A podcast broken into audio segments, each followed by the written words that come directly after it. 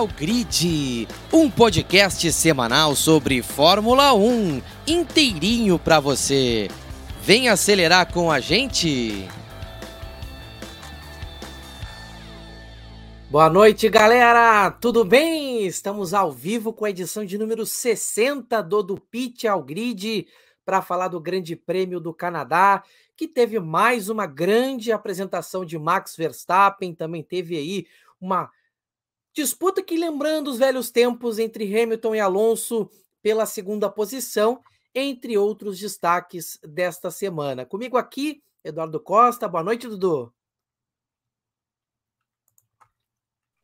Opa, me enrolei um pouquinho aqui na hora de desmutar o microfone, mas agora deu certo. Boa noite, Maurício. Boa noite a todo mundo que está nos acompanhando aí no YouTube. Ou bom dia, boa tarde, boa noite, boa madrugada para quem está nos ouvindo no agregador ou então assistindo a gente depois, né? Que tem a galera que assiste depois a live aqui no YouTube. É, deixar um abraço também para a nossa queridíssima Beatriz, que hoje não pôde estar presente aí por motivos de força maior, mas estará conosco na semana que vem. É, agradecer ao pessoal, né, que pacientemente aguardou por mais uma semana, né? Semana passada não tivemos episódio, mas dessa vez tudo certo, tudo resolvido, foi apenas um pequeno contratempo. Para a gente falar, né, Maurício, de um GP do Canadá que foi mais do mesmo, né? Tivemos Aston Martin e Mercedes brigando é, mais atrás, o restante do grid se engalfinhando, né? A cada final de semana vai mudando a relação de forças lá no fundo.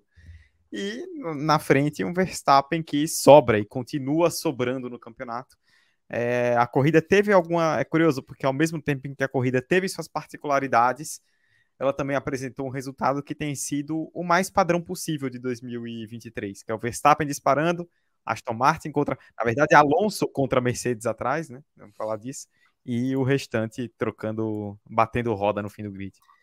É uma situação um tanto curiosa, né? Um grande prêmio que parecia que teria um pouco mais de caos devido a todo o incidente de chuva. Choveu bastante na sexta-feira também no começo do sábado, estava naquela situação: chove, não molha, chove, não molha, chove, não chove, e teve classificação meio seco, meio no, no, no molhado também, né?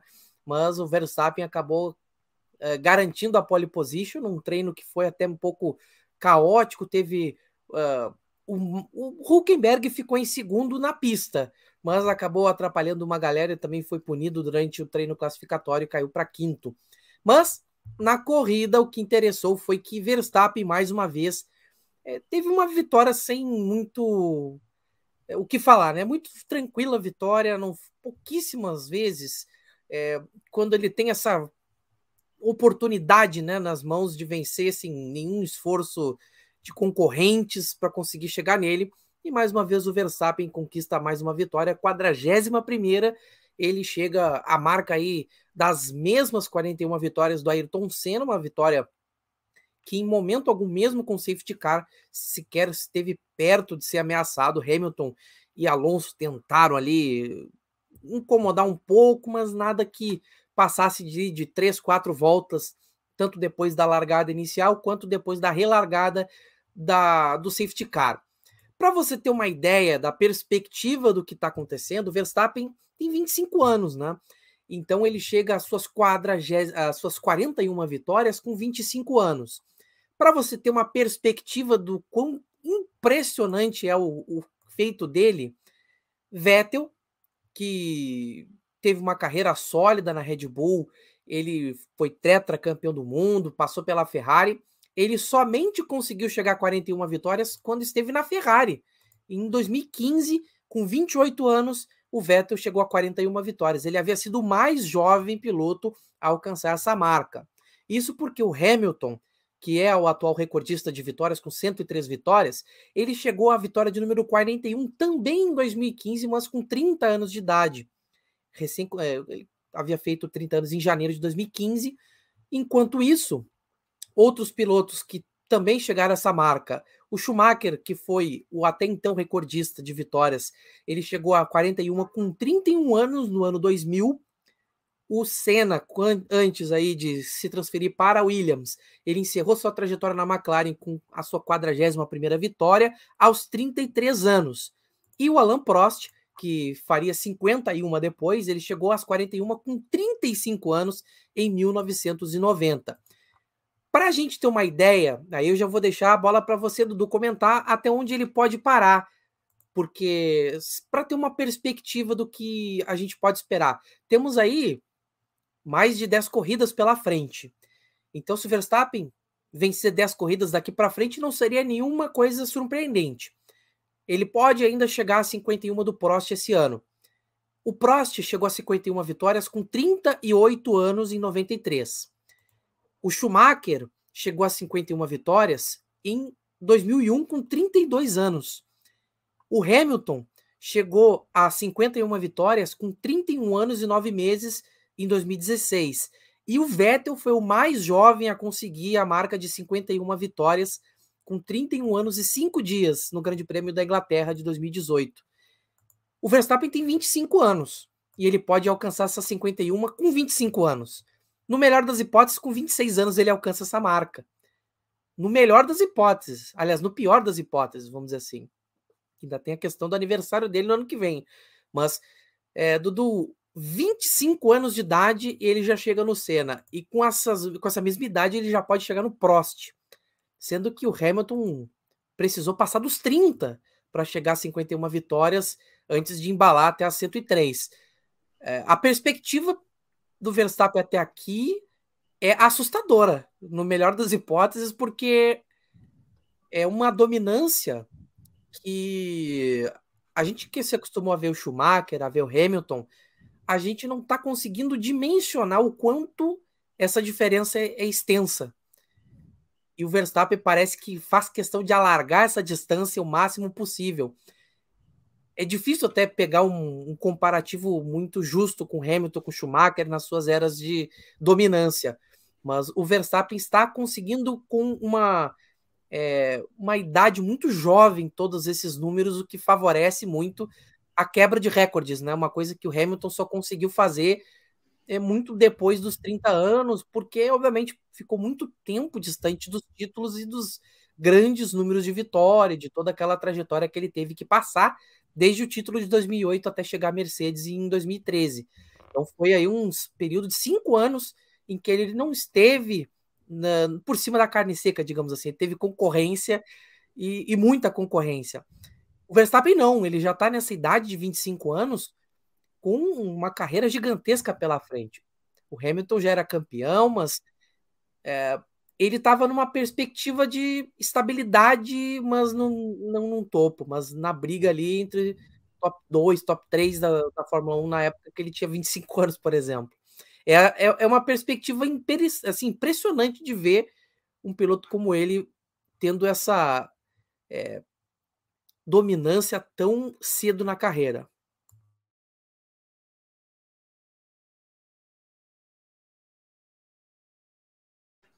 Pronto. Agora sim, mais uma vez me enrolando aqui com, com o mudo, mas tudo certo. Eu vou, vou cortar isso aí para o áudio, tá? Para o pessoal do podcast não ficar perdido. É, olha, Maurício, a gente está falando aqui de um, de um caso, né, de um piloto que tem tudo para estabelecer muitos e muitos recordes, né? Como você, essa questão da idade que você pontuou, ela é fundamental, porque o Verstappen ainda bem mais jovem do que os seus concorrentes históricos, digamos assim. Acho que dá para falar já que são concorrentes históricos, muito mais jovem do que esses caras, o Verstappen já já tá chegando, já bateu 41 vitórias, né? Igualou a Ayrton Senna, um número impressionante. Se você pensar, faltam 10 vitórias para igualar o Prost né? e chegar a 51, pelo menos empatar ali com o Prost. Ainda faltam é, 14 corridas esse ano. No ritmo que a Red Bull tá e no ritmo que o Verstappen tá, ele ganhar 10 de 14 não é nenhum absurdo. Ele poderia já igualar o Prost esse ano ainda, né? E aí, se você considerar que na teoria, né, isso é um, um assunto para a gente discutir no futuro também, mas na teoria, a não ser que a FIA faça mudanças aí no futuro, a, o prognóstico é de domínio da Red Bull até a, o novo regulamento, né, até os motores novos em 2026, a gente tem aí esse pedaço de 23 e mais dois anos de dominância do Verstappen. Então ele pode, por exemplo, chegar, é, começar o regulamento em 2026, como eu até estava comentando com vocês em off, só atrás do Hamilton e do Schumacher, que aí, tipo, para ele chegar, no, por exemplo, no Schumacher, que tem 91, faltam 40. Ele teria que ganhar 40 corridas em três anos. E por mais que seja um número possível, né, pelo que a Red Bull vem fazendo, não é tão simples. Então, é, mas ele já chegaria em 2026, ainda jovem, não jovem, né, mas ainda com muita idade pela frente na Fórmula 1, bem próximo do, desses recordes, né? Então é algo perfeitamente plausível. E uma coisa que tem me chamado a atenção, Maurício, é, acompanhando como é que tá a, a situação do. Da, como é que estão as corridas, né? É como que o Verstappen ele tem ganho com muita facilidade, né? É, muita tranquilidade, né? Dá, dá para dizer isso, né? O, o, o, Verstappen ele ganha numa naturalidade, aí óbvio, junta-se ele com o carro, né? Mas você juntando a fase que o Verstappen tá com o carro que a Red Bull tem, é, foi até engraçado, né? Um dos momentos aí que repercutiram na corrida foi o, a, o coitado do pássaro que o Verstappen matou, né? Atropelou o pássaro.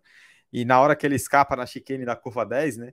que ele pega uma zebra, tal, o carro até dá uma levantadinha e a transmissão solta o rádio do Verstappen e ele rindo com a equipe, né? Tipo, olha lá, vocês viram? É, rapaz, você tem uma zebra ali, você viu? Tipo, pô, um lance que poderia ter acabado com a corrida do cara. E, tipo, ele tratando de na brincadeira, assim, com tranquilidade, porque tá tão fácil, né? Tá, tá, tá, tão tranquilo. Essa corrida foi a corrida em que a Red Bull foi a primeira corrida do ano em que a Red Bull não colocou pelo menos 10 segundos de vantagem no, no carro mais próximo, né? E aí não é entre, entre eles, né? entre Pérez e Verstappen, mas da Red Bull para o carro mais próximo de outra equipe, né? Foi a primeira vez é, que a Red Bull colocou menos de 10 segundos, né? Mas aí vale contextualizar. Primeiro, menos de 10 segundos, mas foram 9,5. Então foram quase 10. Segundo, quais foram. Só em duas corridas a Red Bull não colocou 20 segundos ou mais. 20 segundos ou mais que foram essa do Canadá e a Austrália. O Canadá teve uma é, teve safety car no meio do caminho com o acidente do Russell, né, que modificou um pouco o cenário, e na Austrália teve aquele festival de bandeiras vermelhas no final, né? Então, assim, é, as, duas, essa, as duas corridas que tiveram esses impropérios, seja de bandeira vermelha ou safety car, mas do meio para o final, nós tivemos uma Red Bull ganhando com menos distância. E nas outras a Red Bull passeou. É, a gente vai falar mais à frente, né? Muita gente perguntou ao longo do, do domingo. É, Aston Martin e Mercedes chegaram na Red Bull? Não chegaram tipo, de brigar por vitória, mas se aproximaram da Red Bull. Eu vou, a gente vai falar sobre isso, do que eu consegui separar e estudar para a corrida. Acho que não. Acho que foi um contexto muito específico. Mas a questão, a impressão que dá, não sei você, é que a Red Bull, assim, se ela quisesse chegar 30 segundos à frente em todas as corridas, ela chegaria. Porque não tem necessidade, assim. Chega no momento que ah, o cara já tá 8, 9 segundos na frente. Tá, enquanto o Alonso Hamilton estão se matando lá atrás, ele tá mantendo a vantagem sem precisar estar tá forçando o ritmo. Não tem porquê. Para o piloto simplesmente não tem. Tipo, se o Alonso começa a tirar e chegar a gente viu em alguns poucos momentos, né? O Alonso fazia uma volta mais rápida, o Hamilton fazia uma volta mais rápida, e lá o Verstappen cravava. Então a Red Bull, e isso é uma coisa muito comum se a gente for pegar dos últimos anos. A Ferrari do Schumacher nos anos 2000, a, a Red Bull do Vettel nos anos em que ela dominou, né? Que foram 2011 e 13, ou a própria Mercedes com Hamilton. É... Tinham anos em que estava é, tão fácil que, assim, eles nem soltavam tudo. E nem precisa, até porque também, se você solta tudo e começa a meter um segundo por volta em todo mundo, toda a corrida, abre muita margem para as outras equipes questionarem. Tipo, ah, o que, é que esse carro tem que tá metendo um segundo por volta? Então, até para se preservar, você segura. E a Red Bull ela pode se dar o luxo de segurar, né? E aí a gente está vendo é, corridas em que o, é, a gente está vendo corridas, por exemplo, em que tem chuva, por exemplo. Você falou sexta-feira. Sexta-feira choveu, não teve o primeiro treino livre, foi uma confusão. A Red Bull sofreu na sexta-feira, teve seus problemas. No sábado, a chuva, que no, teoricamente nivela mais as coisas. E aí ele vai lá e crava a pole position. Tipo, tudo bem que a, o timing da vermelha do Piastre foi muito ruim, porque o pessoal não pôde melhorar muito depois e aí a chuva piorou mais no final. Mas ainda assim, tipo, uma pole tranquila. E no domingo, assim, uma largada em que ele já se coloca muito à frente, depois a relargada no safety car sem nenhuma ameaça. A impressão que dá é que nada é capaz de derrubar o Verstappen. E esse conjunto, Verstappen Red Bull fazendo toda a diferença, o que acontece é isso. É, ou é, ou a Red Bull, ou para os próximos anos a FIA faz algum tipo de mudança, ou a gente vai ver algumas temporadas até 2026 com Verstappen nesse nível, porque assim é, é uma combinação, como a Beatriz gosta de dizer, né, a combinação máquina e piloto, que chegou num nível que assim não importa o que aconteça, pode cair chuva, pode cair granizo, ele pode atropelar um pássaro, uma árvore, um avião, sei lá, qualquer coisa. O cara vai ganhar, vai ser sempre o favorito para ganhar. E só para constar, só para poder finalizar, a última vitória do do da, se a gente for pegar 2022 para cá, de 2022 até até até agora, né? É, o, o, a última vez, é, de um ano, mês que vem, tô até eu me confundi que eu falei as datas aqui, mas confirmei. Mês que vem, no dia 10 de julho, vai fazer, é, Maurício, aniversário de um ano da vitória do Leclerc no, na Áustria, no ano passado, que foi a última vitória dele da Ferrari no ano passado. De lá para cá, a Red Bull só não ganhou uma corrida. É uma coisa impressionante. Foram 11 corridas no ano passado, e mais, vou até confirmar aqui, mas 8 desse ano, 19 corridas. Das últimas 19, a Red Bull ganhou 18. Então, não tem como competir. Não tem como competir. É, é impressionante como. Só olhando aqui, por exemplo, o Verstappen, é, ele só não. É, não vamos lá. Bahrein, Austrália, entre outras corridas aí, tudo com vitória. O Pérez conseguindo vitória é, na, Jeddah, também é, Azerbaijão e tudo mais. Teve aquelas questões de ter sprint e tudo mais. Mas enfim, o, o, o ponto sobre a Red Bull já não é nem sobre o Verstappen. É até onde o Pérez pode ajudar a dominância da Red Bull a aumentar de tamanho, porque o Verstappen tem tanta entrega de resultado que fica difícil para as outras equipes acompanharem, mesmo com o Pérez não estando na sua melhor fase. Porque, vamos lá, ele, desde Mônaco, não vai ao Q3. Ele abandonou em Mônaco, ele somou ali é, um quarto lugar, depois em Barcelona, e depois somou um mero é, sexto lugar na corrida de ontem já são 21 pontos que ele marca de Mônaco para cá. O Alonso, o Alonso, ele só tem, ele tem 18 só a partir de Mônaco. Se você for só contar Mônaco, o Alonso já tinha 18, ou seja, 3 a menos do que o Pérez em toda a sequência. Aí vai somando o restante. Ele teve o segundo lugar de novo no Canadá, aí já dá 36 pontos, mais 6 da Espanha, 42. Então a diferença de 21 a 42 é o dobro ele do, dobrou a pontuação do Pérez nessa última sequência de corridas, que já é a sequência europeia.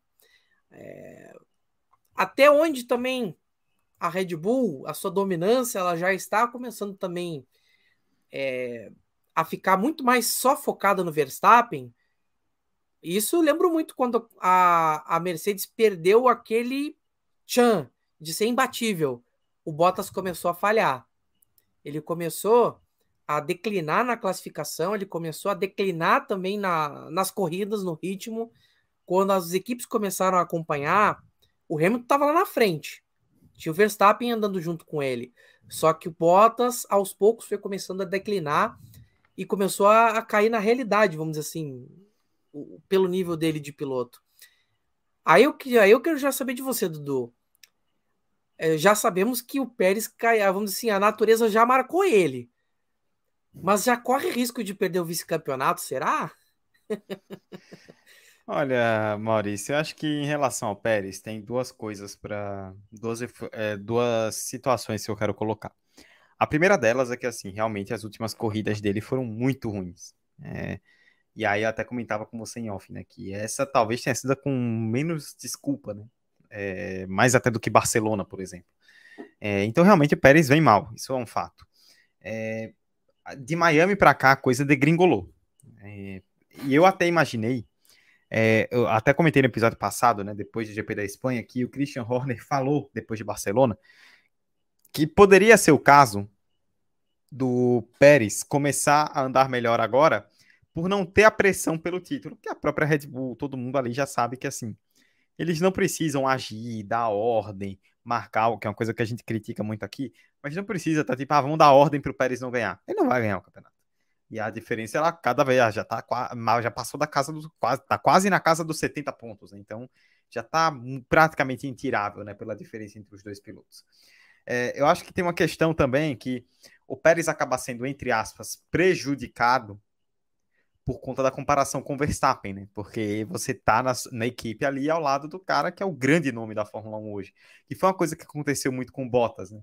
O Bottas, é, depois desse final de semana, né? O pessoal começou a resgatar uma, uma estatística de que o Bottas ele foi pro Q3 em todas as classificações da Mercedes. Né? Foram cinco anos, isso, que ele sai no final de 2021, foram cinco anos e ele foi pro Q3 em todos.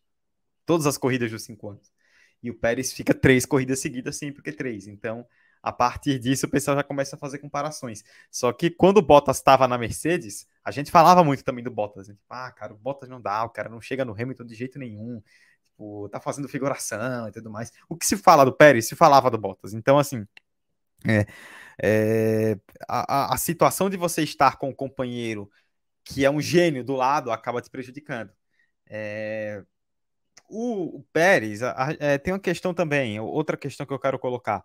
O Pérez, ele. Eu, eu, vejo muita gente falando, tipo, ah, a Red Bull vai demitir o Pérez e tal, não sei o que. Cara, assim. A, o Pérez, ele tá fazendo. Ele teve alguns percalços, mas no geral, ele tá fazendo exatamente o que a Red Bull quer. A Red Bull tem um carro dominante, ela quer ter o campeão, quer ter o vice, e de preferência, o vice sendo o segundo piloto sem dar nenhum tipo de trabalho pro primeiro. O que a Red Bull quer é isso o que ela está tendo é isso. O Verstappen é o líder, o Pérez é o segundo, e os dois estão muito à frente é, do resto. É, e, o, o Verstappen está muito à frente do resto. É, Para a Red Bull, e a Red Bull já mostrou isso no ano passado, ser campeã de pilotos e construtores é o que importa. Assim, ah, foi campeã de pilotos, foi campeã de construtores, Verstappen ganhou pilotos, Red Bull ganhou construtores, onde o Pérez vai chegar é problema dele. A gente viu ano passado em Abu Dhabi é, que a Red Bull poderia ter dado uma ordem para o é, Verstappen abrir para o Pérez, para ele poder ter mais pontos e disputar o vice com o Leclerc, e a Red Bull não deu nenhuma ordem para o Verstappen. Primeiro porque, assim, vamos combinar, o Verstappen manda na parada, né? A Red Bull sabe, o engenheiro do Verstappen sabe que se ele abre o rádio e fala, deixa o Pérez passar, ele vai tomar 200 xingamentos do Verstappen. O Verstappen não vai deixar de jeito nenhum. É, e também porque o Verstappen não deixar. O Verstappen com 17 anos não deixava o Sainz passar lá na Toro Rosso. Você acha que agora, bicampeão, ele vai deixar o Pérez passar na Red Bull? Não vai. É, e também porque. É, para eles, assim, pouco importa. Tipo, a Red Bull não se importa muito com isso de ah, tem que ser primeiro e segundo dos pilotos. Ela, te, ela quer ser primeira de pilotos e construtores.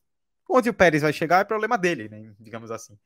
E assim, é, a, o, o, campeonato de construtores não está ameaçado, né? Hoje, o, o, o líder do campeonato mundial de construtores hoje é o Verstappen. Ele tem mais ponto do que a Mercedes, tem mais ponto do que a Aston Martin. Se o Verstappen corresse sozinho, ele seria campeão de construtores também. Né? Então, assim, é, para a Red Bull, tá ótimo. E, assim, eu volto a dizer: são finais de semana ruins. A confiança do Pérez baixou e baixou muito. Dito isso, são três finais de semana de um campeonato de, de 22, né? Até, até um mês atrás, Miami, eu tô até confirmando aqui, foi em 7 de maio. Hoje é 19 de junho. Até um mês e uns trocados atrás, a gente tava falando da chance do Paris ser campeão. Então, assim, um mês ruim, tipo, ah, vai ser demitido. Não, discordo. Acho que, mesmo que perca o vice-campeonato, se a Red Bull for campeã de construtores, para ele está ótimo. E o Verstappen já está quase garantindo isso. E, então, assim, é, fica uma ponta de frustração para nós que gostamos do esporte, que assistimos pela disputa, porque quando você tem um carro que é muito dominante, você depende dos dois pilotos da equipe para ter um campeonato. Foi mais ou menos o que aconteceu no começo da era híbrida com a Mercedes. A Mercedes era muito dominante. Só que a gente tem. As pessoas têm, no geral, boas lembranças daqueles anos, porque tinham dois pilotos disputando o campeonato. Mesmo com um carro muito mais forte. Quando você tem um carro muito mais forte e só um piloto consegue capitalizar, não há uma disputa pelo campeonato, é, você acaba expondo mais o outro. Então, assim, é, é, a questão é essa. Acho que o Pérez ele está muito exposto, ele teve um ritmo de corrida ruim. É, ele falou que não conseguiu colocar o pneu duro na janela ideal. Ele reclamou também de uma falta de sorte, que até concordo um pouco com ele. Né? de que ele largou de duro para tentar esticar, e aí veio o safety car que juntou todo mundo, tanto que ele nem para né, no, durante o safety car. É, depois, com os médios, ele sofreu com o ritmo, aí acho que a minha grande questão dele no final de semana, ele com os médios num ritmo bem ruim. Mas, assim, é, eu, apesar de tudo, eu ainda acho que é zero drama. Tipo, não acho que a Red Bull vai tá fazendo grande caso. Acho que essa coisa do ah, vai demitir, bota o Ricardo. É... Inclusive, assim, para mim, só um parêntese, né? Um asterisco muito curioso que os principais. A galera começa a especular demissões em Red Bull e AlphaTauri justamente quando o Ricardo é piloto reserva, né? Parece que tem uma vontade gigantesca de querer botar o Ricardo no carro. Mas o, mas o, ponto é esse, assim, acho que a Red Bull não deve estar fazendo muito caso quanto a isso. E do jeito que a coisa tá andando, óbvio, o Pérez precisa melhorar. Porque bem ou mal, o Alonso está a nove pontos. Mas é, acho que a Red Bull tem tratar, deve tratar isso internamente muito mais como um, opa, um pequeno desvio do que necessariamente vamos começar a pensar em trocar, porque se a coisa acontecer do jeito que está acontecendo em relação à tabela, para a Red Bull tá ótimo. É, para a Red Bull, o que importa é, é vamos dizer assim, é fazer a é fazer o, o chefe, né, feliz. O chefe é o Verstappen, convenhamos. Né, né, né sim, sim. É, o, o caminho é fazer o chefe feliz e todo mundo ganha junto com ele. É, até porque o, o, Verstappen ele tem uma coisa assim muito mais uh, esfomeada, vamos dizer assim, do que o Hamilton e o Schumacher. O Schumacher é, ele ainda dava das suas, mesmo que muitas vezes a Ferrari forçava a barra para ter jogo de equipe, etc e tal. O Schumacher ainda tentava ali dar uma retribuída para o Barrichello é, para o Felipe Massa, ele também foi um companheiro de equipe um pouco mais tranquilo e tudo mais. É... Mas o Hamilton foi mais tranquilo também até certo ponto. Embora a, a, Mercedes ajudava um pouco mais do que o Hamilton talvez necessitasse ou imaginasse. É, mas o Verstappen, ele me parece aquele cara assim, ó. É, ele nunca faria o que o Senna fez com o Berger. Ele nunca faria o que o Schumacher fez com o Rubinho em Indianápolis em 2000 e... Agora eu vou lembrar se foi 2002. 2002, 2002. Isso, 2002. né? E, e assim, e, e, Maurício, só para você completar, Senna e Berger, né? Foi uma situação que na época aqui no Brasil se vendeu como Senna bondoso, né? Deu uma vitória pro companheiro, nada disso, assim, o Ron Dennis encheu o saco dele, o Senna fez e falou depois para a equipe, eu nunca mais me peçam. E o Schumacher com o Barrichello, ali já era humilhação, né? Em 2002 a Ferrari estava num nível que ela estava escolhendo quem ia ganhar a corrida, né? Porque teve a ordem da Áustria, que repercutiu muito mal na época, e aí, com o campeonato já resolvido, o Verstappen, o Verstappen Schumacher vem aqui e ah, cara, quer saber? Vamos tirar o pé aqui para chegar lado a lado. Talvez ele nem esperasse que o Barrichello fosse ganhar. Ah, cara, vamos tirar aqui para chegar lado a lado, que der deu, nós estamos brincando já. Então, é, são contextos muito específicos também, né? Só para você continuar. É, e, e, tem um detalhe importante. Uh, o, o, o Verstappen é aquele piloto que é fominha, né? E, e tudo que ele faz tem essa, essa coisa assim, ó. É, sou eu aqui, sou eu que mando e não tem conversa. Acho que essa história que você falou de Abu Dhabi, que poderia ter ajudado, mas sequer se pensou, é uma coisa que a gente não vê em, outra, não vê outras histórias do passado e tudo mais. Mas agora eu quero ouvir de você, Dudu, também, que você tinha comentado, quanto a Aston Martin e Mercedes, se elas estariam se aproximando. Você citou que, pelo contexto da pista, não é bem assim. Mas foi um pouco mais próximo dessa vez. Tudo bem que teve chuva e tudo mais, que poderia também dar uma mexida na análise também para um contexto ainda mais é, particular, vamos dizer assim. Mas o que, que você pensa sobre essa suposta aproximação dessas duas equipes? É, então, Maurício, a gente acho que algumas coisas acontecem, né? De, as percepções elas vão mudando, né? De acordo com as expectativas que a gente tem. Acho que como a Red Bull ela está num campeonato muito dominante, muito mais forte que o resto, você ter uma corrida em que a Red Bull, normalmente, como nós falamos, chega 20 segundos à frente de todo mundo, chega a 9, Opa, olha só, hein? Vamos ter alguma coisa. Tipo, já é aquela empolgação, é, é, é aquela última cartada, né? Tipo, é, é, é, tipo, sabe os estágios do luto? É a negação. Tipo, a gente se nega a acreditar que vão ser todas as corridas assim. E aí uma corrida um pouco mais apertada, olha só. Só que, tipo, tem dois pontos. Primeiro, safety car, que nós já citamos aqui, né, do acidente do Russell. E segundo, é, o, o que tem pautado a Fórmula 1 nos últimos anos, não é só agora, mas nos últimos anos, é a questão dos pneus. Quem consegue colocar o pneu na janela melhor, quem consegue se encaixar bem com aquele determinado composto. É, os pneus eles estão ditando a Fórmula 1. A, a, gente falou, por exemplo, na semana retrasada de Barcelona, em que os pneus fizeram uma diferença gigantesca. E novamente os pneus fizeram a diferença, porque tem dois fatores. Fator 1, um, choveu na sexta, choveu no sábado. Então a pista ela ficou como a gente chama a pista verde, porque para quem não acompanha muito, quem não é muito ligado nisso, é os pneus eles vão soltando borracha ao longo do final de semana e a pista vai ficando emborrachada, o que melhora a aderência, né? Então no domingo a pista está mais emborrachada possível porque você teve treino na sexta e treino no sábado, além da classificação. Só que quando chove, a pista ela meio que lava, ela fica lavada e a água tira aquela borracha, então a pista fica muito verde, consequentemente com pouca aderência, o que aumenta o desgaste. É, no sábado é, na sexta e no sábado choveu, né? Principalmente no sábado, então isso se tornou uma questão. A aderência dos pneus. As equipes elas largaram meio sem saber muito bem até onde esses pneus iam durar. E aí tem outra, que... só que aí tem outra questão, né? E aí a gente fala, ah, na teoria, então, os pneus vão se desgastar mais, porque a pista está menos emborrachada. Só que no Canadá, e aí os relatos de quem estava lá, fez frio. Fez frio, o céu estava bem nublado, não teve sol, não choveu, mas não teve sol.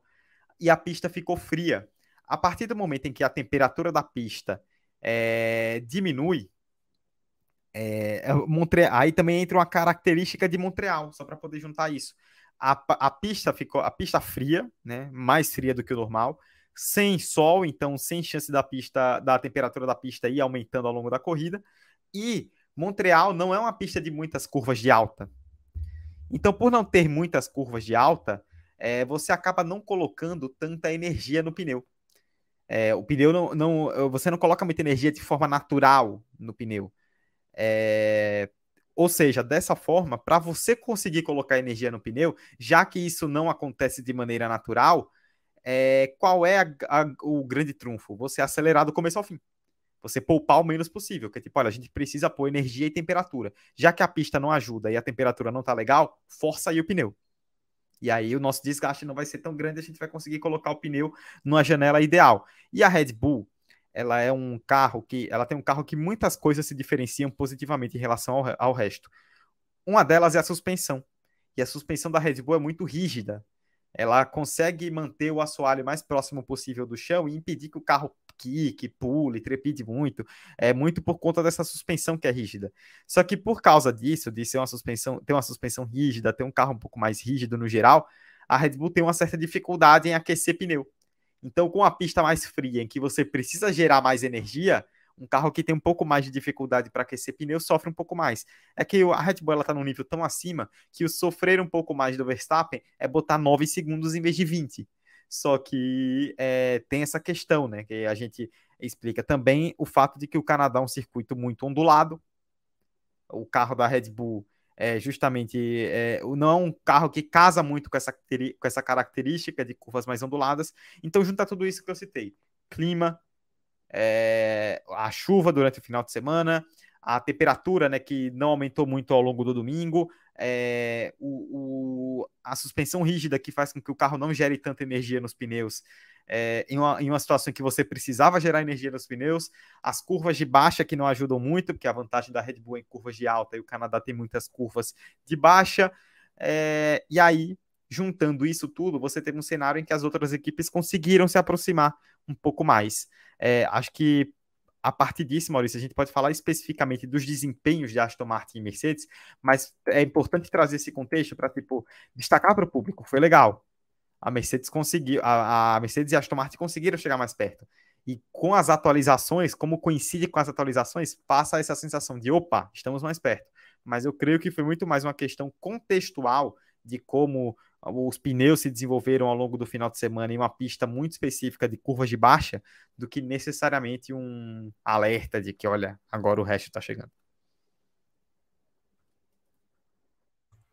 E, querendo ou não, a gente também tem que. Olha, o Russell teve um desempenho até que bom até ele sofrer aquele acidente, né? É, tava brigando ali para pressionar o Alonso junto com o Hamilton, então tava numa briga pela segunda posição também.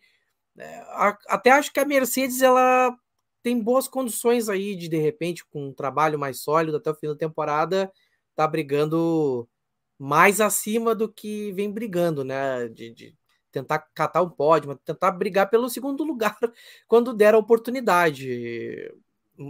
Só que o trabalho do Alonso tá, tá de fato impecável. Ele já tá tirando a desvantagem que ele tinha para o Pérez.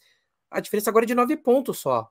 Então o Alonso está vivo numa briga pelo vice-campeonato, numa uma briga aí bastante aberta até nesse momento.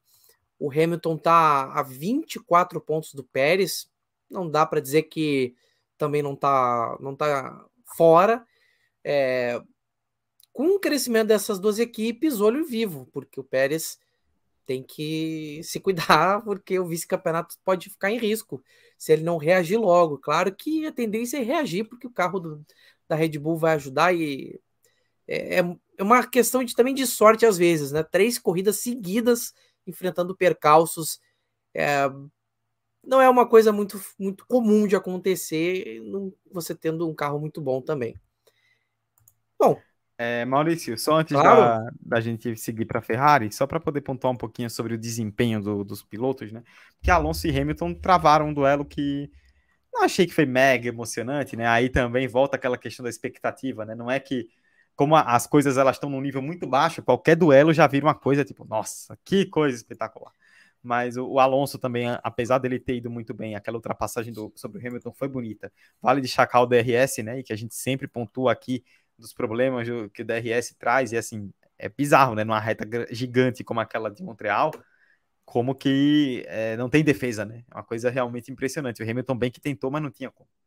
É, e eles travaram um duelo, né? É, bem particular ao longo da corrida, de alto nível, né? Teve aquela saída do box, né? Que gerou uma, um uma pequena discussão. O Alonso, inclusive, assim, vamos combinar que o Alonso parecia, o pessoal até estava comparando na internet, né? Parece o jogador que sofre uma falta e sai bolando no campo, né? Para querer convencer o juiz, né? Tipo, o Alonso deu uma tiradinha ali de pé quando o Hamilton saiu, mas não é que ele enfiou o pé no freio, teve que desviar, tipo um lance normal, mas o Alonso já saiu lá reclamando, falando: olha, porque eu tive que frear, porque isso você viu como isso foi muito perigoso. O Alonso gosta, né? O Alonso gosta dessas coisas, mas não achei que foi nada demais nesse sentido. É, o Alonso teve um problema ali do que do que eles chamam no inglês de lift and coast, né? Um pequeno problema ali em relação ao combustível, então tinha que levantar um pouco o pé e apertar, levantar e apertar nas últimas voltas para não sofrer com gasto excessivo, mas acabou indo bem, é, se livrando bem disso. E acho que foi importante para Aston Martin né, final de semana. A Mercedes acho que é uma pena o que aconteceu com o Russell, né? Que foi um erro e pilotos estão passíveis a erros é, foi um erro e que acabou é, prejudicando a Mercedes no final de semana, né? Porque ela teria um 2 contra 1 um ali com o Alonso que não teve.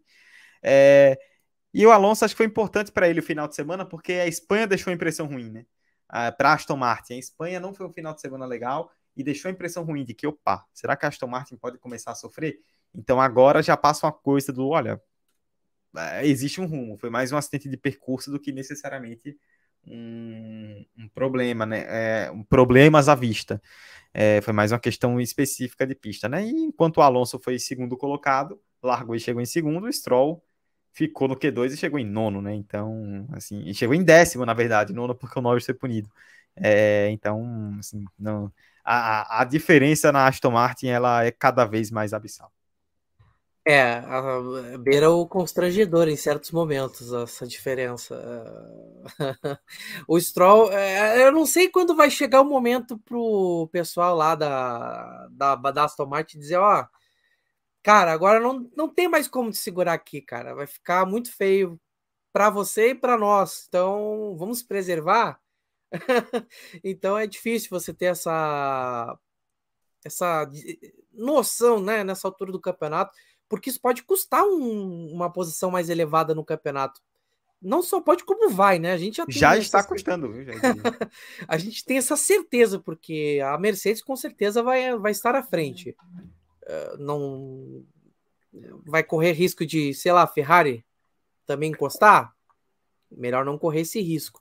A Ferrari teve um desempenho um pouquinho melhor na estratégia da Ferrari, ajudou, apesar ali do risco que correu de não colocar os seus pilotos para o box na hora do safety car, mas compensou o risco, né, Dudu?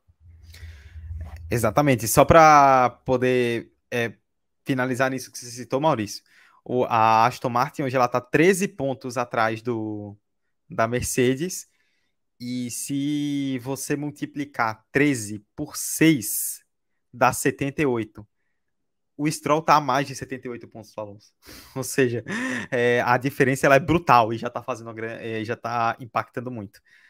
Ferrari, Maurício. A Ferrari foi bem no final de semana, veja você, principalmente no domingo, né? Acho que o sábado, a Ferrari não se encontrou no sábado, a Ferrari se enrolou com a questão da estratégia no classificatório, principalmente em relação a, ao Leclerc. Inclusive, o, o Fred Vasseur, o chefe da Ferrari, é, disse que amanhã, terça-feira, para quem está ouvindo no podcast, hoje, terça-feira, vai rolar reunião em Maranello para discutir o que aconteceu naquele Q2 do porquê que equipe e piloto bateram cabeça e o Leclerc acabou é, ficando para trás.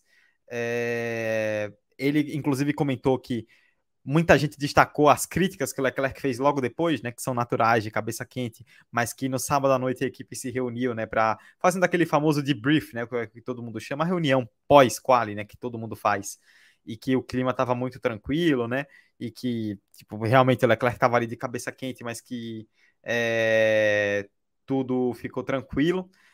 É, então, assim, aí veio o domingo, né? E aí entra essa característica. O que nós falamos da Red Bull agora há pouco, vou repetir em relação à Ferrari. Uma, como você, como é uma pista que tem muita curva de baixa e a temperatura estava é, mais baixa, né? Acabou não forçando muito os pneus, com a pista ainda por cima lavada. É, o que aconteceu? Os pilotos precisaram, como nós falamos lá atrás em relação a, a Red Bull, Aston Martin e Mercedes, os pilotos precisaram colocar mais energia nos pneus, ou seja, acelerar mais para que o pneu entrasse na temperatura ideal.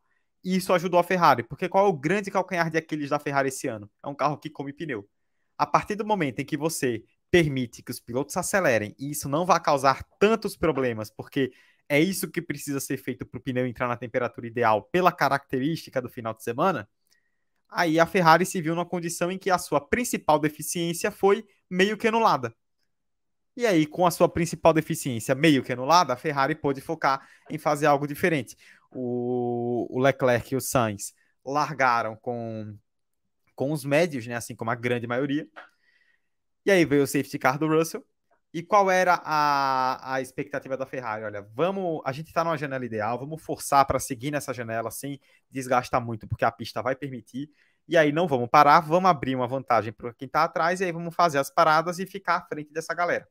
Vale lembrar também, um ponto importantíssimo, o Canadá é a pista, eu não sei se é o menor, eu teria que confirmar isso, mas é um dos menores tempos gastos com pit stop na Fórmula 1. Por quê? Se você que está acompanhando, está nos ouvindo, nos assistindo, mentalize o mapa da pista do Canadá. É, você tem aquela reta oposta gigantesca. E o, o pit lane, ele já é no final da reta, né? Seguindo reto. Então, quem vai para o pit, em vez de ter que diminuir para fazer aquela chicane, já, vai, já segue reto. Ou seja, já tem uma vantagem. E quando o piloto sai, é, a, a, saída do box do Canadá já é na, na curva 2 que você tem aquela curva 1 que é uma perna para a esquerda e depois a curva 2 que é uma perna para a direita. Quem está na pista tem que reduzir para fazer a 1 e fazer a 2. Quem tá, sai do box acelera em linha reta e essa linha ela pula a curva 1. Ele já sai na curva 2. Então a pista em que os pilotos perdem pouco tempo. Então a Ferrari com um ritmo bom, conseguindo conservar pneu por conta dessa característica da pista, segurou bem os médios, os pilotos aceleraram e aí conseguiram uma estratégia muito boa e a partir disso pararam, voltaram à frente do Pérez e se mantiveram em quarto e quinto. É, eu acho que é legal o resultado da Ferrari para dar um pouco mais de confiança, por mais que seja uma característica específica, né? Se, por exemplo, tivesse quente no domingo, talvez não tivessem a mesma sorte. É, mas eu, eu, gostei, eu gostei de ver o resultado não só por ver a Ferrari bem novamente, que é sempre importante, mas porque, Maurício, eu tenho a impressão, e aí não sei o que você acha, que a gente está vendo uma coisa nas redes sociais nas últimas semanas, né, principalmente em relação ao Leclerc, que é como se a Ferrari estivesse destruindo a carreira do cara, né? Primeiro que não é bem assim, porque tipo, não é como se a Ferrari errasse em todas as corridas, né? A Ferrari também acerta algumas vezes. E também que, é, tipo, os erros, eles não são só de um lado, né? Assim, quando a situação ela é muito ruim, acaba sendo uma coisa multilateral, digamos assim. O Leclerc tá mal, a equipe tá mal e ninguém se encontra, todo mundo bate cabeça. Só que fica uma, sensa uma, uma impressão, uma sensação de que parece que é só por causa da Ferrari que tá dando errado. E aí, quando a Ferrari acerta, tipo, ninguém fala nada. É, esse é um questionamento que eu faço. Mas é isso, assim, a Ferrari tentou uma tática diferente. Ela sabia que para superar os seus rivais é, ali logo à frente, ela teria que fazer uma tática diferente. Se colocou ali para ser quinto e sexto. É, na verdade, né? Se colocou para ser. É, é, é, se, é, na verdade, a Ferrari chegou em quarto e quinto, né? Com Leclerc e com Sainz. Ela se colocou para ser é, quinto e sexto, com Verstappen, Alonso, é, Hamilton e Russell. É, a gente falando do Verstappen, Alonso, Hamilton e Russell é como se o Verstappen e o Alonso fossem companheiros, né? Mas os dois são de equipes diferentes, é que os companheiros ficaram para trás. Com o Pérez e o Stroll para trás, a expectativa era ser quinto e sexto. Com o abandono do Russell, ganharam quarto e quinto e conseguiram sustentar o Pérez, né? Que não foi bem de média. Então, é, a Ferrari fez um bom final de semana e acho que é importante, por mais que por mais que é, seja um contexto, vale lembrar também, só para poder pontuar, né? Que algo que eu acabei me passando, a Ferrari ela estreou um novo pacote de atualizações na Espanha, que é um pacote que prioriza curvas de baixa. E em Montreal você tem mais curvas de baixa do que de alta. Então, somando a isso tudo, você ainda teve um carro que casou bem com a característica da pista e resultou nesse fim de semana bastante interessante que a Ferrari fez, não, não tanto no sábado, né? Porque no sábado teve essa questão, essa questão da estratégia, mas no domingo é, as coisas fluíram melhor. E aí, Maurício, farei a pergunta para você: a Ferrari está destruindo o, a sanidade dos seus pilotos? Porque o que quando você abre a rede social parece que a Ferrari é a malvadona que acaba com todo mundo, né? Não é bem assim. É, não é bem assim. É, óbvio que a Ferrari, nove em cada dez vezes, ela atrapalha a vida dos seus pilotos. Isso é um, uma, uma coisa que a gente não pode também é, negar. É, mas assim, vamos, vamos falar a verdade. O Carlos Sainz, ele começou mal ano passado. Ele começou mal. Foi demorou para pegar no tranco, até conquistar também sua primeira vitória. Uh, ele passou bastante tempo ali engolindo bastante sapo para chegar perto do Leclerc, que estava fazendo uma temporada até ali o meio do ano, uma temporada boa para o padrão que se esperava ali do, da Ferrari com um carro melhor. Esse ano o Sainz está melhor, mas não melhor o suficiente para dizer esse é o Carlos Sainz que a gente viu na McLaren. E o Leclerc, pelo amor de Deus, acho que a temporada dele me lembra muito a temporada do Vettel, depois que, a, que assim, ó, o 2019 do Vettel, depois que acabou aquela coisa toda de disputar o título em 18 tudo mais, enfim, o Vettel a partir de 19, né, quando começou a, a botar o, os pés pelas mãos. Ali, a meu ver, o Leclerc começa a repetir um pouco essa sina de erros e de desempenhos abaixo. Ele é um cara que tem um, um costume de se colocar para baixo muitas vezes. Ele briga com a equipe, briga, mas ele se bota muito para baixo. Ele diz assim: ah, eu, eu, eu sou isso, eu sou aquilo. Se depreciando, mesmo entendendo que aquilo possa ser uma. Até um. Autocrítica faz parte, mas a forma como ele faz não é muito comum de se ver. Dele ser tão fatalista às vezes, no rádio, quando erra muito feio. E ele tem errado umas coisas que não pode errar. Um piloto que, que quer sonhar em ser campeão enquanto ele tá batalhando contra si mesmo, o, Verstappen já tá com 41 vitórias. É óbvio que eles nem se comparam. E a, deveriam estar uma disputa para se comparar, mas não estão. Para mim, o Leclerc perdeu o bonde dele. Pelo menos nesse momento, né? O bonde dele de acompanhar o Verstappen já era. Ele não vai não, não acompanha mais. Não acompanha mais eu vejo isso meio que como. É meio complicado você ter um, até uma comparação, mas é, o, Leclerc ele tá numa, assim, numa, numa sinuca de bico.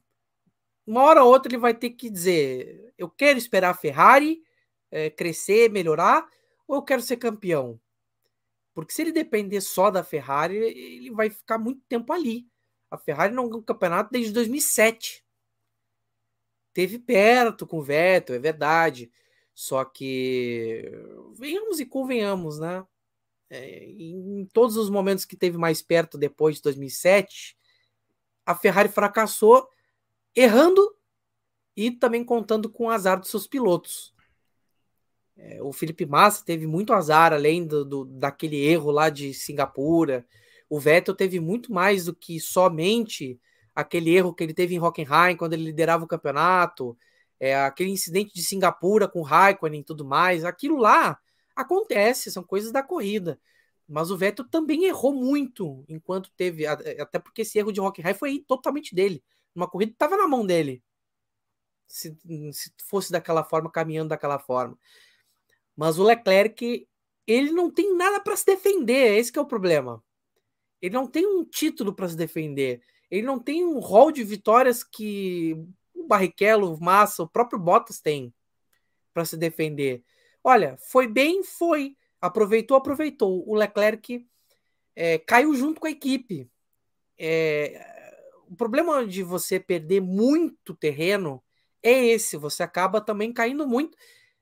Só que assim, olhando bem para o Hamilton, olhando bem para o Alonso, eu não vejo eles preocupados com isso. É óbvio que eles vão estar tá chateados e querendo disputar lá em cima, mas isso não fez eles perder, não fez nenhum dos dois perder o tino de pilotar, a, a gana de continuar trabalhando duro. O Leclerc não é que ele não trabalhe duro, só que ele desiste da jogada, vamos dizer assim. É o cara que desiste da jogada antes dela acabar ele erra um passe, ele não vai acompanhar a jogada. Ele fica olhando para o lado fica se lamentando.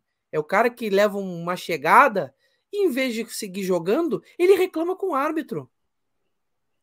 Que, que olha, aqui, vai marcar falta ou não vai? Sabe? Fica se lamentando e não, e não simplesmente sabe. Vai acontecer, vai acontecer e segue a vida. Azar. Faz parte. Olha, Teve um cara que se destacou também, Dudu, nessa corrida.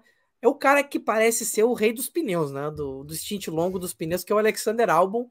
É, de novo, ele, ele já havia mostrado ali um pouco da graça no treino classificatório na chuva. É, naquele momento ali de chove, não chove, de pista seca, molhada, ele conseguiu se colocar muito longe na classificação, fez uma boa volta no Q2 e também se colocou muito bem. Então, o, o álbum teve um fim de semana relativamente feliz durante aí, não só na classificação, mas também na corrida lá em Montreal. Olha, Maurício, acho que é o grande destaque do fim de semana individualmente, né? O que fez o álbum mais uma vez, né? Mas, de novo, o álbum fazendo corrida é, de recuperação e e com, com estratégias malucas, né? E dessa vez nem foi tão a corrida de recuperação, porque ele já foi bem no, no classificatório, né? É, ficou em décimo, ele liderou o Q2, por exemplo. É, ele coloca o Williams no top 10 no classificatório e chega em oitavo na corrida, né? Foi em sétimo, sétimo, perdão, na corrida. Foi realmente um grande desempenho é, do álbum. A gente tem que considerar também que a Williams é, foi mais ou menos o que aconteceu ano passado, quando o De Vries fez uma grande corrida na Itália e a gente pontuou aqui, olha, foi uma excelente corrida. Só que vale lembrar que o De Vries, ele pegou a Williams numa pista que favorece o carro dela. O Canadá era uma pista que favorecia a Williams, porque é uma pista que é um carro que tem pouco arrasto aerodinâmico, então funciona bem em retas de alta velocidade, e o Canadá tem curvas de baixa, mas as retas são de alta velocidade. Tá? Então isso acabou auxiliando a Williams nesse sentido. Então o álbum acabou tendo, é, acabou tendo uma ajuda de certa forma, mas também não foi só isso, né? Óbvio, se a gente chegar e falar só disso aqui, estaríamos sendo bastante levianos. O, o álbum, ele ele teve um grande final de semana, né? É, uma coisa que a gente pontuou, que o álbum pontuou, é, foi engraçado ele falando, né, depois da corrida, que quando a, a equipe pediu para ele conservar os pneus e ele se tocou de quantas voltas faltavam, ele meio que entrou em desespero, né, no carro. Tipo, cara, de novo vou ter que fazer isso, não sei quantas voltas, e acabou dando muito certo, né, no, é, no fim das contas. É, e aí, é, você tem uma coisa também que o, o álbum comentou, né, que esse tipo de corrida é muito uma corrida, nas palavras dele, né, é uma corrida baseada nos seus espelhos, né, você fica o tempo todo no espelho, no retrovisor, olhando quem tá atrás. É, e aí, o álbum ele foi muito inteligente, né? Porque ele, ele mesmo falou isso, aproveitando que o carro da Williams ele era muito bom de reta e conseguia se defender bem, é, ele conseguia, isso ajudava o carro a conservar pneus, então o que ele fazia? É, em, em, algumas determinadas curvas, principalmente na curva 10, que é aquela curva onde o Verstappen quase bateu, antes do hairpin, né, que é ali onde o piloto vai pegar o, o ponto de, de detecção para o DRS, ele, Albon, ele posicionava o carro é, de forma que o Ocon pegasse ar sujo e machucasse os pneus do Ocon, machucasse a tração do carro do Ocon. E isso acabou se provando verdade, né? É, o, o álbum acabou se dando muito, muito bem nesse sentido. É, e aí é, tem algo para a gente pontuar também, né? Teve uma, uma, atualização que a Williams trouxe, né? A Williams trouxe um pacote de atualizações é, que ajudou e tem, uma, e tem um outro ponto também. É, até estava olhando essa tabela hoje, né? Vou até trazer aqui para vocês é, que estão nos ouvindo. Estou aqui demorando um pouquinho porque eu estava procurando a tabela, mas achei. É, as velocidades máximas dos pilotos que eles atingiram no final de semana. O Ocon, que ficou logo atrás do álbum, teve como velocidade máxima 327. Foi a segunda pior. Só o Hamilton teve menos, com 324. O álbum teve 345, foi a maior. Então, a, em velocidade máxima atingida, o álbum foi 18 km por hora mais rápido do que o Ocon. Então, o álbum com esse carro muito bom de reta, mesmo com o Ocon com DRS, era difícil de chegar. Mas, ao mesmo tempo, aí volto a dizer, o álbum conservou muito bem os pneus e foi inteligente para machucar os pneus do Ocon, machucar a tração do Ocon e isso fez com que ele se posicionasse de forma muito positiva. E eu acho que tem uma, é uma coisa muito interessante, né, Maurício, que o álbum, dessa forma, ele tá, digamos que, se reposicionando é, na, na Fórmula 1. Porque o álbum, é, se a gente for lembrar a trajetória do álbum, foi uma coisa muito atribulada, né? Ele chega na Fórmula 1 em 2019, como novato, e aí, logo de cara, no meio do ano, ele vai para a Red Bull porque o Gasly estava tenebroso, andando muito mal, foi rebaixado. Então o álbum, com metade de um ano de experiência, foi parar na Red Bull, ao lado do Verstappen.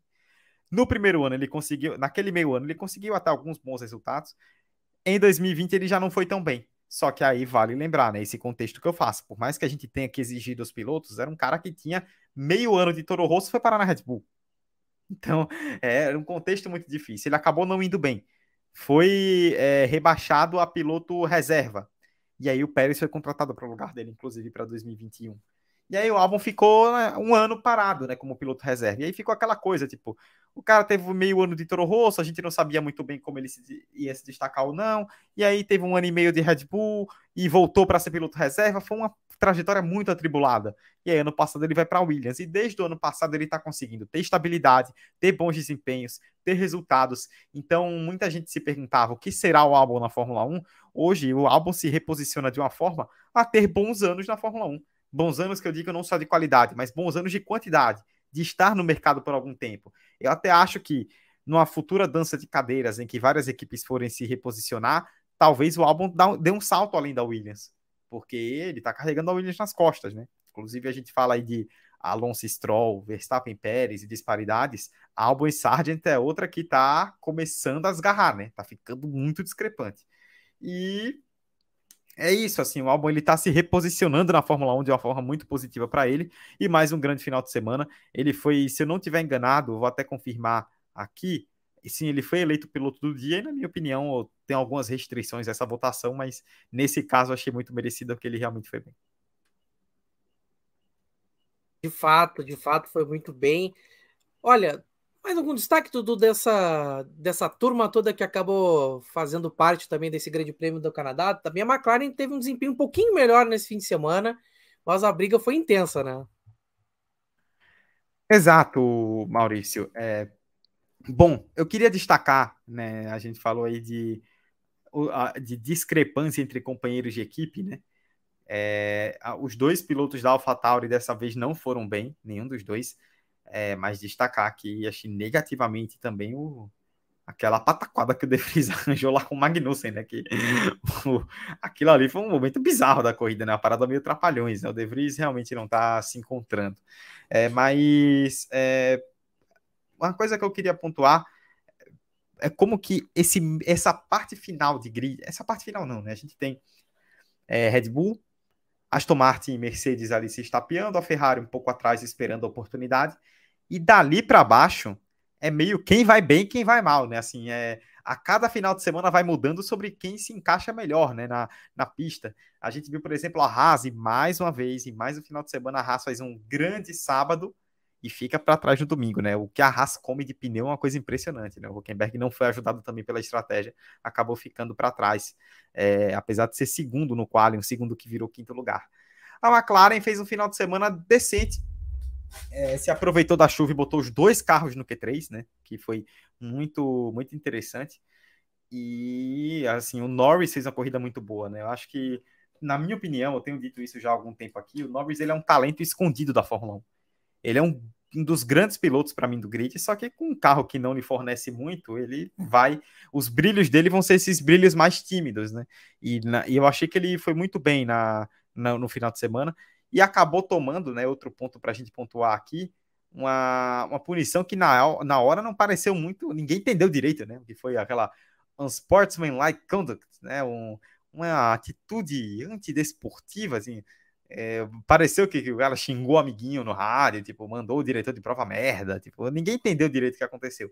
Mas o que aconteceu, na verdade, foi que o Piastri estava à frente do Norris no safety car e o Norris diminuiu muito a velocidade para que o Piastri entrasse bem à frente dele e aí ele não precisasse, ele, Norris, não precisasse ficar atrás do Piastri esperando na hora de trocar pneu, que ele perderia tempo. Só que nisso ele prejudicou quem estava atrás, né? E aí a FIA não aceitou, é, não, deu, não deu nenhuma brecha para o Norris e ele acabou sendo punido. E ele chegou em nono lugar, né? Ele caiu para 13 terceiro porque porque acabou sofrendo essa punição. E uma outra coisa que eu queria destacar, Maurício, eu sou um aqui no do Pit Grid desde 2021, né, que a gente está nessa. Eu, vocês me conhecem e sabem que eu sou um militante anti-DRS aqui, né? E assim, o, o DRS é uma coisa para mim muito bizarra, porque quando o piloto da frente não tem, gera ultrapassagens que não tem o um mínimo de disputa, né? Assim, a gente viu Alonso e Hamilton, por exemplo, o Hamilton bem que tentou, mas não teve como disputar. E quantos os, é, os outros pilotos têm, gera aquele trenzinho, né? A gente fica na corrida inteira vendo um trenzinho de DRS. E eu fico me perguntando, né? Pô, se é para ter trenzinho de DRS, ah, se é para todo mundo abrir o DRS e ninguém passar ninguém, tira. Então, pelo menos tira o DRS e vamos ver quem consegue ir melhor é, sem asa, né? Uma coisa que vale até pontuar, tipo, ah, os carros os carros foram projetados para ter, muita gente vai falar isso, os carros foram projetados para seguirem mais de perto, terem mais ultrapassagens, e a gente não está tendo tantas e tal. É, só que assim, com o DRS é difícil de você medir, né? Ah, o carro poderia realmente seguir melhor o outro e gerar mais ultrapassagens, mas você teria que ter uma limitação, pelo menos, na asa para diminuir esse impacto e ver até que ponto isso aconteceria. O que não é o caso, né? Mais uma corrida em que nós tivemos. Não tivemos muitas ultrapassagens e o que tivemos também foi um festivalzinho de DRS naquela reta principal. Mas é isso, né? Eu queria pontuar também essa questão do, do da alternatividade do grid, porque você vê a Alpine, é, que na teoria é a quinta força, e um chega em oitavo, outro em décimo segundo, né? O Gasly foi prejudicado ali pela pataquada que o Sainz fez na classificação e na corrida acabou largando de macio, não deu muito certo. A McLaren vai bem no sábado, aí cai no domingo, ainda assim consegue manter o Norris na zona de pontuação, ele é punido. Aí o Tsunoda é, vinha numa sequência boa, hoje foi mal, ontem foi mal. É, o, é, o Joe, que tinha ido. O, o Joe largou lá atrás, né, teve problema, aí ficou mais para trás, enquanto o Bottas pontuou. Então, assim, é uma alternatividade muito grande, né? Uma coisa que dá para destacar isso, que da Ferrari para baixo é meio que uma briga de foice. Se você perguntar hoje qual o pior carro do grid, eu não sei. Eu não sei se é a Williams, não sei se é a, a Alfa Romeo, não sei se é a Alfa Tauri, tem fim de semana que a McLaren despenca, então realmente não sei. Né? Esse senti nesse sentido, o grid está se lá na frente está tudo muito desgarrado, do meio para trás está muito embolado. É, eu tenho ter essa noção. É, é uma temporada meio que não tem equipe muito melhor do que a outra, tirando a Red Bull, claro. É, Aston Martin e Mercedes estão ali, mas elas meio que estão em pé de igualdade. Acho que a única equipe ali que você vê que está realmente equilibrada, realmente é uma briga de foice no escuro, é a Mercedes mesmo. Tem dois pilotos que estão equilibrados. É, o batalha bastante com o Norris, mas é, ainda está longe de estar tá acostumado como o Norris de estar tá disputando. O restante é, é, é para piloto, é o piloto que vai dizer quem, quem vai melhor, né? Tem dias que um vai melhor que o outro, uma equipe vai melhor do que a outra, enfim. É um campeonato que o meio do grid é, vai dando um pouco o, o, lado mais emocionante, caótico de batalhas, assim, em geral, por mais que as corridas ainda estejam muito focadas na Red Bull. Mas é impressionante como é, varia muito mesmo essas brigas por pontuação, principalmente, de ter um dia muito bom de um piloto, um dia muito ruim do outro. É, até na classificação também tem esse, esses momentos, né? Você tem aí um dia maravilhoso do Tsunoda, outra vez ele é um desastre, não tem como pegar ele, né? Não, não dá. Outra hora o Gasly vai muito mal, ele de repente consegue chegar em quarto lugar na classificação. É muito é muito interessante ver como a, o meio do grid está ainda capaz de entregar coisas interessantes. Bom, Dudu, suas considerações finais para a gente encerrar o episódio de hoje. É, bom, Maurício, queria é, primeiramente agradecer a todo mundo que nos acompanhou, seja aqui no nosso YouTube, seja no agregador de podcast depois. É, semana que vem não teremos corrida, né? Tem um espaço aí de duas semanas até a Áustria, mas a gente sempre com assuntos e a Fórmula 1 sempre dá assuntos para para a gente discutir. É pontuar duas coisas rapidamente desse final de semana.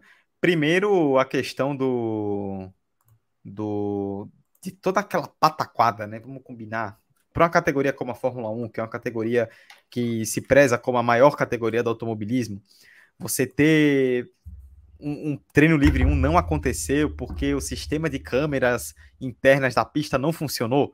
Tipo, cara, isso é muito prejudicial para o esporte, porque você ter, é, fica com a imagem ruim. É muito prejudicial é, para o fã, porque o cara paga para ver cinco sessões e de repente ele assiste quatro por um erro do que aconteceu, é, por algo que aconteceu erradamente é, por parte da própria organização da corrida. E assim, acho que é um tipo de erro que, como eu falei, né, é uma categoria que se preza como uma, uma categoria, uma principal do automobilismo, não pode se dar o luxo de, de cometer esse tipo de erro, né, de cometer esse tipo de situação. Realmente foi uma bola muito fora da, da, da Fórmula 1 nesse sentido. É, e destacar também outro assunto que foi meio bizarro, né, eu diria, foi um pouco confuso também, foi a, a questão do, do pequeno, não foi bem um entreveiro, né, mas do, da pequena situação ali que aconteceu da família Villeneuve com o Leclerc, né, que o que rolou foi que basicamente o Leclerc ele queria fazer um capacete, é, correr com um capacete é, que teria a réplica da pintura do Gilles Villeneuve, que é canadense, né? É, é a corrida no Canadá e o Villeneuve é um dos grandes ídolos da história da Ferrari, mesmo sem nunca ter sido campeão. Só que o Leclerc esqueceu de um pequeno detalhe, né? Entrar em contato com a detentora de, de, de, de direitos de imagem da, do Gilles Villeneuve, que é a família, né? Então, tipo, quando a família do Villeneuve viu, tipo, opa, que história é essa aí? Pô? É, tanto que a, a, até a forma como as manchetes destacaram, né? Falando que o Jacques Villeneuve não deixou, tipo, porque o Villeneuve é meio mala, né? O Jacques. Então, a manchete meio que. As manchetes estavam a entender que o Villeneuve pegou birra, né? Não, mas não foi isso, foi porque o. Pelo que se comentou no bastidor, né? A, quem, a, a gestora do, dos direitos de imagem do Gilles é a irmã do, do Jax, né? É, filha do Gilles e irmã do Jax. Então ela percebeu, é, comunicou que aquilo não poderia acontecer sem autorização, e aí o Jax, que é um cara que já tem esse trâmite no mundo da Fórmula 1, entrou em contato com o Leclerc. Aí o Leclerc pediu autorização, a família liberou, aí depois teve toda uma cerimônia, lá tiraram fotos tal, foi muito legal, mas foi essa pequena pataquada. E demais, um último ponto, que eu já tô falando muito aí para encerrar. É, vamos falar que é clubismo meu, pelo tanto que eu defendo a Índia aqui, juro que não é o caso, mas, cara, você pega é, a, a Indy, ela foi esse final de semana no mesmo horário da Fórmula 1, né? Chocou uma parte, né? A metade final da Indy chocou com a metade inicial da Fórmula 1, a Indian Road America, que é uma baita pista.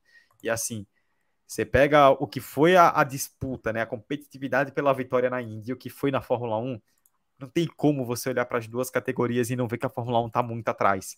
É, é claro, né, que a Fórmula 1 ela vai liderar sempre em audiência e tecnologia e muitas coisas, mas para nós que gostamos de esporte, a gente que quer ver disputa, você vê o que acontece na Indy, você vê o que acontece na Fórmula 1, são duas coisas hoje completamente diferentes. A Indy dando muita competitividade e emoção que a Fórmula 1 não está trazendo, isso não é de agora. E assim, é... viva a autenticidade dos pilotos, é óbvio, desde que não seja, desde que não parta para a guerra, né, para o baixo nível, para o desrespeito Viva o piloto autêntico, né? Um Will Power da vida, que toma a pancada do Dixon, toma a trancada do Grosjean e aí vai na entrevista e fala que o Grosjean é um pedaço de M3 pontinhos.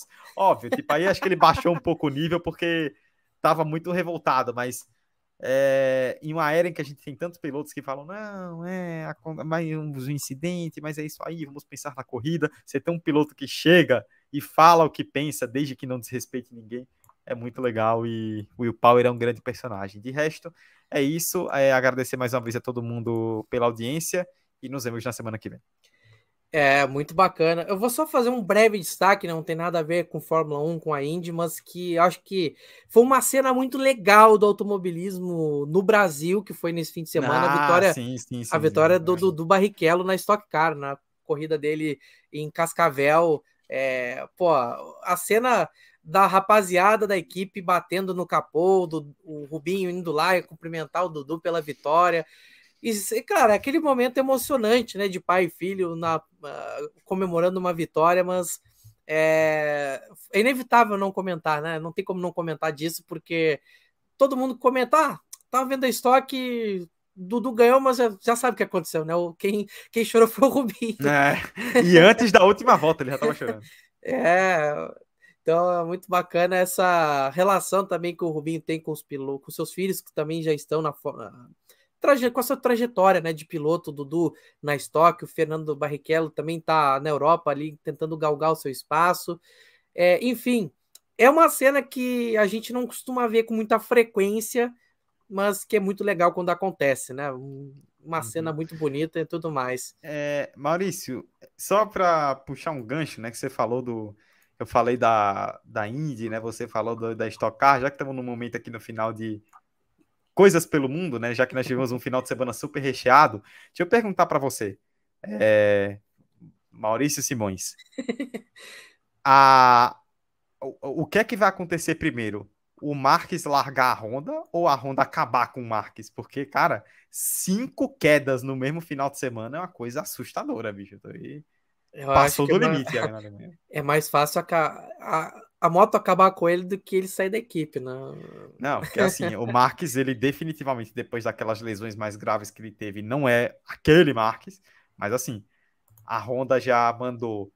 É, eu até estava ouvindo o pessoal do Esporte TV de Portugal comentando no podcast antes do final de semana, né? Que a média da Honda era de cinco quedas por piloto nossa. E a gente estava antes da Alemanha, e tipo, a Alemanha foi o quê? A sétima corrida do ano, oitava corrida do ano, se eu não estiver enganado. E a, o Marques já teve uma lesão lá atrás por causa do acidente lá com Miguel Oliveira na primeira corrida. Não correu na Alemanha porque machucou a mão em uma das cinco quedas. E a Honda aqui já foi sem o Alex Rins que quebrou a perna e sem o Juan Mir que, que machucou o braço também. Então, assim, a Honda tá destruindo seus pilotos. Tipo, ninguém sabe o que a Honda fez com essa moto, mas fato é que tá destruindo os pilotos. E o Marques, que sempre foi um cara que falou de passar a carreira na Honda, hoje ele já dá umas entrevistas meio. É, a Honda é meu plano A. Quando o cara fala que a Honda é o plano A, é, ele tá dando a entender que tem plano B. Então, assim, é, vamos ver, né? Porque é, é, é, isso. Ou a Honda destrói os pilotos, ou o Marques dá o pé na Honda antes. É difícil, né? Ter uma, uma, uma trajetória Que, pô, é, é, indiscutível, né? A trajetória do Marques na Honda, toda a sua história ali vencendo anos a fio, ser o cara que recupera ali, né? Uma hegemonia do, do, do Rossi levanta a dele. É uma pena que não tenha sido tudo que poderia ser, né? Devido a essas lesões, mas ah, coisas que só no esporte podem acontecer, né? O, o cara que teve um talento incomensurável acabar sendo batido por si mesmo por questões de lesão, né? Em esporte a motor é um pouco mais difícil disso acontecer, mas como a moto é um pouco mais é, vulnerável a, a esses incidentes, é um pouco mais comum de acontecer do que em outros esportes a motor, mas é realmente uma pena, uma pena mesmo, porque pô, quem viu o auge do Marques na Honda antes dessas grandes lesões que ele teve que ficar até um ano fora. Esse cara, ele era um bicho papo, ele era o Verstappen das motos. É. Muito antes do Verstappen ser o Verstappen que é hoje, muito antes. Era assim, ó, sentava, já sabia que ele ia ganhar corrida com folga e fazendo hora já na pista. Quando não errava, ia acontecer uma queda, mas era uma coisa mais rara com o passar do tempo. É verdade. Bom, Dudu, muito boa noite então a você, a todo mundo que nos acompanhou aqui, tanto no ao vivo quanto também no agregador de podcast. É, a gente se encontra na próxima semana para falar de mais assuntos da Fórmula 1, entre outros temas. E já agradecendo mais uma vez a sua companhia, a sua parceria aqui. Um grande abraço e até a próxima.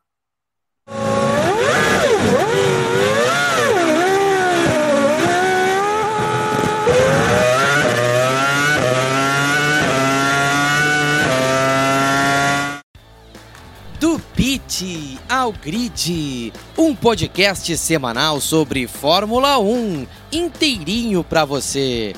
Vem acelerar com a gente!